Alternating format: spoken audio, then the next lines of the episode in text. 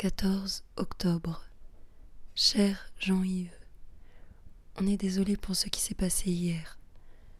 On espère que tu étais tranquillement chez toi quand on est arrivé devant les vitrines de la Soléam. Dis-nous si tout va bien.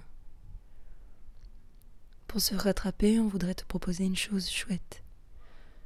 Une formation professionnelle non diplômante pour laquelle on accepte de te prendre en stage.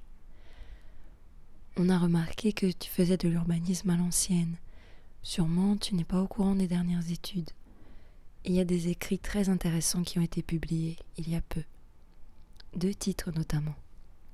Géographie de la domination et Ville contestée. On a prévu de les arpenter ensemble le 17 octobre, c'est un mercredi, sur la place. Est-ce que tu es libre?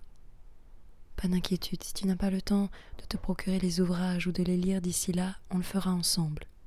On sait que tu es très occupé. Ne pose pas un jour de congé hein, pour le 17. Demande à Jean-Claude.